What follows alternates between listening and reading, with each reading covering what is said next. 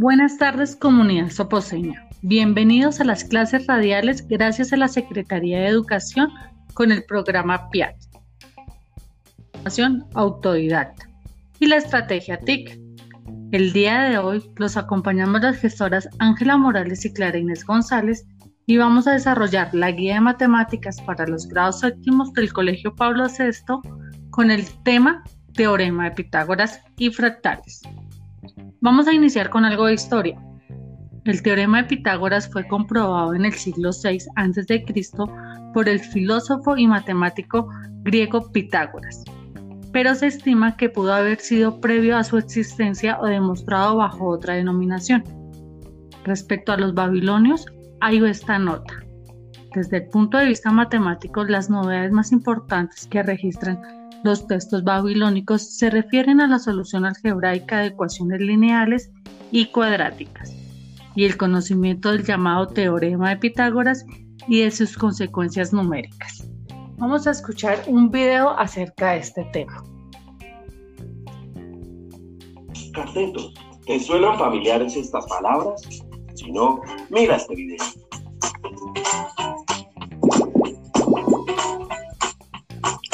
Hoy trabajaremos con el teorema de Pitágoras. ¿Alguno de ustedes sabe quién fue Pitágoras? Pitágoras fue un filósofo griego que nació alrededor del año 600 a.C., que vivió en el sur de Italia la mayor parte de su vida. Y además fue el primero en probar una relación que se cumple en todos los triángulos rectángulos. Muy bien, Natalia, es cierto. Un triángulo es rectángulo cuando uno de sus ángulos interiores es de 90 grados. Por lo tanto, los otros dos ángulos serán menores a 90 grados y sumarán 90 grados esto es porque en todo triángulo la suma de los ángulos interiores es de 180 grados. ¿Tienen nombres los lados? En un triángulo rectángulo, el lado mayor se llama hipotenusa y los lados adyacentes al ángulo recto se llaman catetos. Bien, Matías, en el teorema de Pitágoras se relacionan estos lados. ¿Alguien recuerda qué dice? Dice que en todo triángulo rectángulo se cumple que la suma de los cuadrados de los catetos es igual al cuadrado de la hipotenusa. Exacto, Michael. Veamos cómo lo podemos demostrar. Aquí hay dos cuadrados iguales cuyos lados miden B más C. En los dos cuadrados están ubicados cuatro triángulos rectángulos cuya hipotenusa mide A y sus catetos son B y C. ¿Qué pueden observar? En el primer cuadrado queda sin rayar un cuadrado del lado A cuya superficie es A cuadrado. En el segundo de los cuadrados quedan sin rayar un cuadrado del lado B. Bien chicos, pero también hay otro cuadrado del lado C. Por lo tanto, la superficie sin rayar es B al cuadrado más C al cuadrado. Como los cuadrados que dibujamos al principio son iguales, las zonas sin rayar en ambos tienen la misma superficie, ya que en ambos hemos colocado los mismos triángulos rectángulos. En el primero la superficie del cuadrado es A cuadrado y en el segundo B cuadrado más C cuadrado. Entonces comprobamos que A cuadrado igual B cuadrado más C cuadrado. Bien, Michael. También podemos hacer otra verificación del teorema de Pitágoras que podemos realizar construyendo cuadrados sobre los catetos y la hipotenusa de un triángulo rectángulo y verificamos la relación que se da entre las áreas de los mismos. Ahora veamos algunas aplicaciones de la relación. Por ejemplo, si en un triángulo rectángulo conocemos las medidas de sus catetos, podemos calcular la medida de la hipotenusa. Calculemos la medida de la hipotenusa de un triángulo rectángulo cuyos catetos miden 9 y 12 centímetros respectivamente. Podemos plantear entonces y reemplazar por los datos que conocemos. Luego vamos resolviendo y obtenemos la medida del lado A, despejándola como se ve en la pizarra. Por lo tanto, la hipotenusa mide 15 centímetros. Muy bien, esto quiere decir que conociendo dos de las medidas de los lados triángulos, podemos hallar la restante aplicando el teorema de Pitágoras. Ahora tengo todo muy claro. Eh, bueno, después de haber escuchado este video, ahora vamos a ver de qué se trata el teorema de Pitágoras. El teorema de Pitágoras es un teorema que nos permite relacionar los tres lados de un triángulo rectángulo, por lo que es de enorme utilidad cuando conocemos dos de ellos y queremos saber el valor del tercero. También nos sirve para comprobar conocido los tres lados de un triángulo. Si un triángulo es rectángulo, ya que si lo es, sus lados deben cumplirlo. como ya sabes, un triángulo rectángulo es aquel en el que uno de sus tres ángulos mide 90 grados. Es decir, es un ángulo recto. Está claro que si uno de los ángulos es recto, ninguno de los otros dos lados puede serlo, pues deben sumar entre los tres 180 grados. En los triángulos rectángulos se distinguen unos lados de otros, así al lado mayor de los tres y opuesto al ángulo de 90 grados se llama hipotenusa y a los otros dos lados catetos.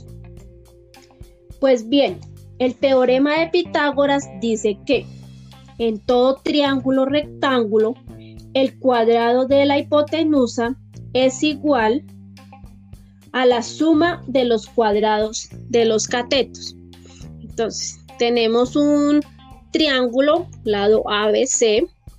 Entonces, la hipotenusa al cuadrado es igual a 1 al cuadrado más cateto 2 al cuadrado y c al cuadrado igual a a al cuadrado más b al cuadrado.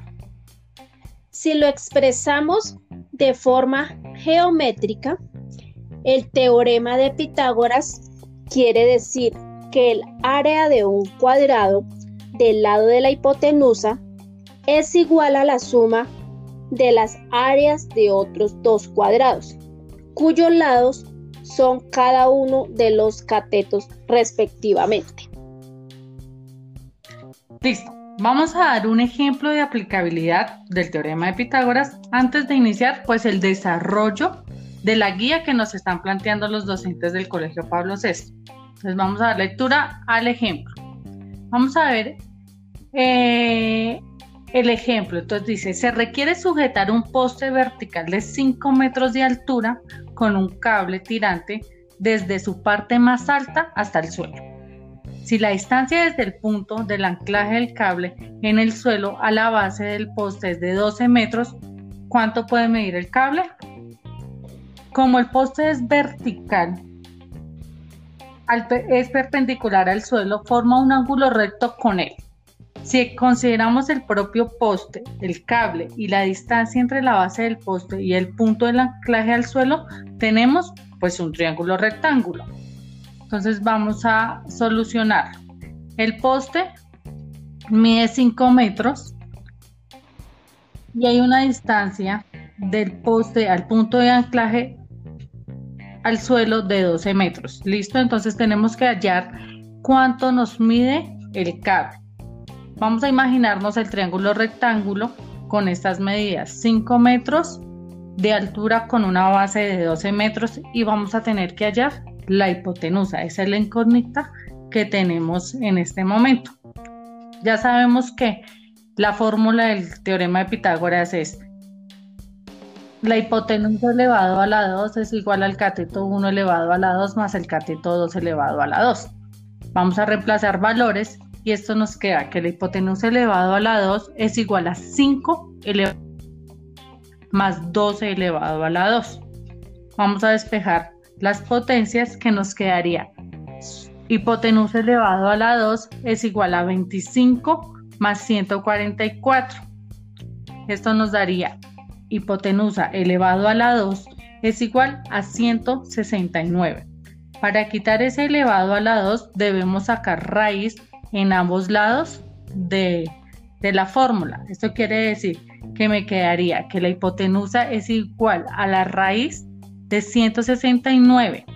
Y por último, despejando ya la raíz de 169, nos dice que el cable mediría 13 metros porque la raíz cuadrada de 169 es 13. Esa sería como la, la solución de este ejemplo de aplicabilidad. Ahora sí vamos a comenzar con el desarrollo de nuestro, nuestra guía que plantea la profesora de matemáticas del Colegio Pablo VI del grado séptimo. El primer ejercicio dice, Allí la medida en centímetros de la hipotenusa de un triángulo rectángulo cuyos catetos miden 5 y 12 centímetros. Este es muy parecido al ejemplo de aplicabilidad, lo único que aquí no nos están dando que es un poste ni nada, pero nos están dando las mismas medidas. Entonces, sería hipotenusa es igual a a a la 2 más b a la 2. Reemplazamos valores. Nos quedaría 5 a la 2 más b más 12 a la 2. Y sería hipotenusa elevado a la 2 es igual a 25 más 144. Despejamos la raíz para quitar el elevado y nos quedaría que la hipotenusa es igual a 13. El segundo ejercicio dice, halle la medida en centímetros del lado desconocido de un triángulo rectángulo cuya hipotenusa mide 10 centímetros y cuyo otro lado mide 8 centímetros. Aquí nos damos cuenta que nos están dando el valor de un cateto y el valor de la hipotenusa. Entonces tenemos que hacer una pequeña variación, el despejar los valores. Según la fórmula dice que hipotenusa elevado a la 2 es igual a a a la 2 más b a la 2. Nos están dando el valor de la hipotenusa que sería 10 a la 2 y nos están dando un cateto que sería 8 elevado a la 2. Para despejar esto, hacemos las potencias. Me quedaría 64 más b a la 2 es igual a 100. Vamos a pasar el 64 al lado contrario del, del igual y nos quedaría que b a la 2 es igual a 100 menos 64. Esto nos quedaría que b a la 2 es igual a 36. Vamos a sacarle raíz a ambos lados. Me quedaría b es igual a 6. ¿Qué quiere decir esto? Que el segundo cateto tiene un valor de 6 centímetros. Cateto A vale 8 centímetros, cateto B vale 6 centímetros y la hipotenusa tiene un valor de 10 centímetros. Vamos a resolver otro ejercicio de la actividad. Este ya es también como de aplicabilidad. Vamos a leerlo. Dice, la cara frontal de una carpa es un triángulo isósceles cuya base mide 16 y cada uno de sus lados iguales mide 17. Calcule la altura de la tienda de campaña utilice pues el espacio para hacer el, el procedimiento. Entonces, vamos a despejar el valor de la hipotenusa. Entonces, esto nos quiere decir que recordemos la fórmula. Hipotenusa elevado a la 2 es igual a a a la 2 más b a la 2. Vamos a reemplazar valores. Nos están dando entonces que 8 elevado a la 2 me da 64 más b elevado a la 2 es igual a 17 elevado a la 2, que son 289. Pasamos el 64 al lado contrario del igual y realizamos la resta. De 289 menos 64, esto me da 225. Entonces sería b elevado a la 2 es igual a 225. Ahora vamos a sacar la raíz en ambos lados para despejar las potencias, la potencia y nos quedaría que B es igual a 15. Quiere decir que la incógnita que nos están preguntando de la altura de la carpa son 15 centímetros. Bueno, eh, ya habiendo desarrollado, explicado algunos de estos ejercicios, eh, ahora vamos a hablar de los fractales. Eh, ¿Qué son los fractales? Es un modelo matemático que describe y estudia objetos y fenómenos frecuentes en la naturaleza que no se pueden explicar por las teorías clásicas y que se obtienen mediante simulaciones de los procesos que los crean. Eh, vamos también a hablar de algunas características de los fractales. Eh, según eh, Mandelbrot, un objeto es autosimilar o autosemejante si sus partes tienen la misma forma o estructura que el todo, aunque pueden presentarse a diferente escala y pueden estar ligeramente deformadas. Listo, la utilidad de los fractales. En computación, la técnica también sirve, por ejemplo, para la comprensión de imágenes y de videos.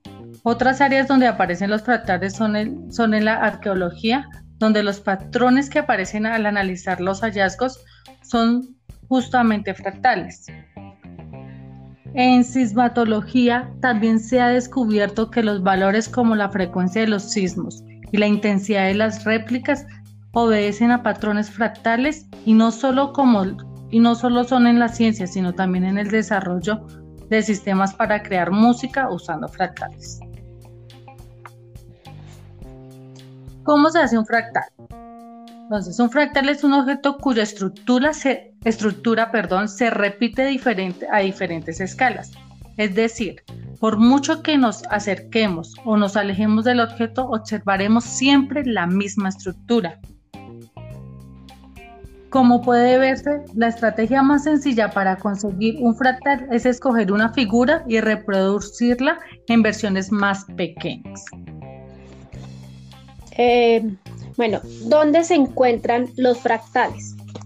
Existen fractales matemáticos que surgen gracias a la interacción de sus fórmulas matemáticas, como también hay fractales naturales o aquellos que se encuentran espontáneamente en la naturaleza. Realmente podemos encontrar fractales en todo, lo que nos rodea, en los alimentos, en nuestros órganos, en la naturaleza. ¿Quién hizo el primer fractal?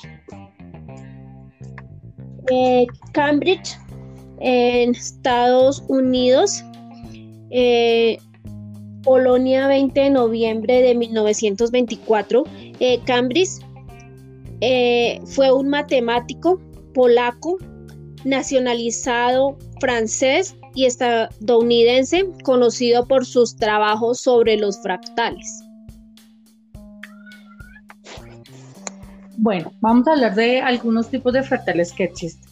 Entonces, eh, por ejemplo, el helecho, el helecho de Pardisley, el triángulo de Sidesprinky, eh, está la difusión, está el celular también.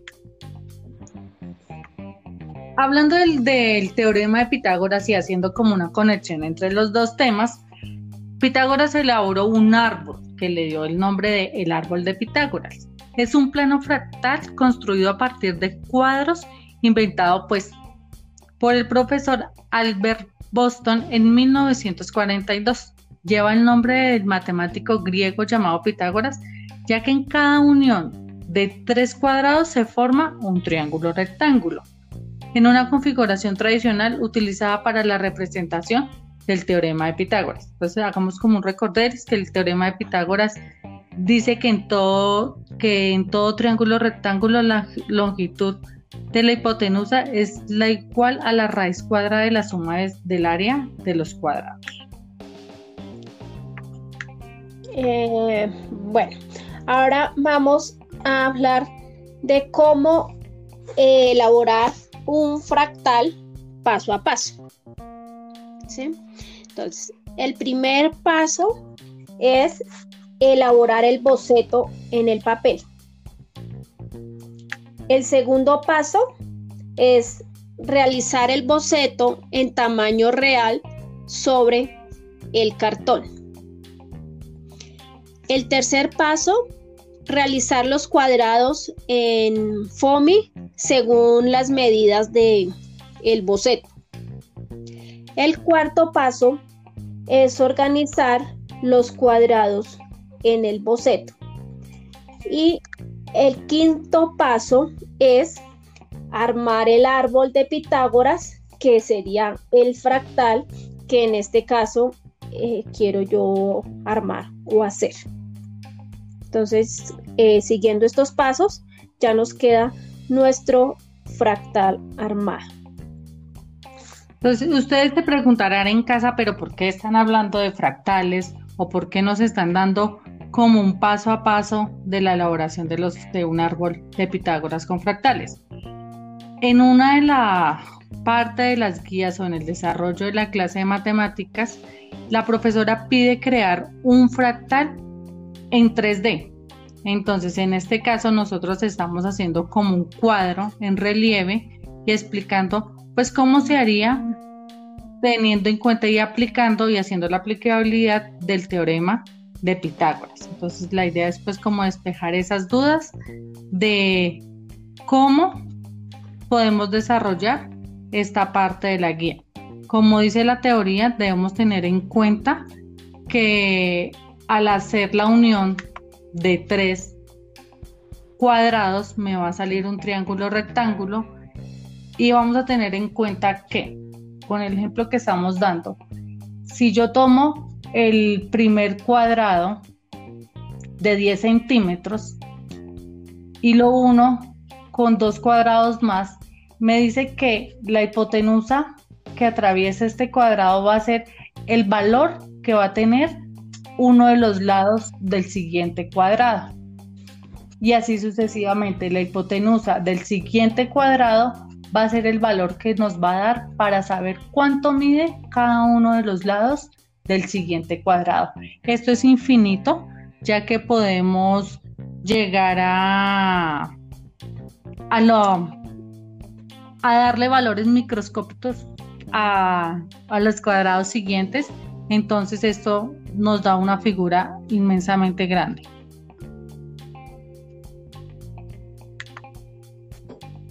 Eh, bueno, entonces pues esperamos de que esta explicación haya sido de su grado, que sea útil para el desarrollo de, de sus guías, de sus trabajos.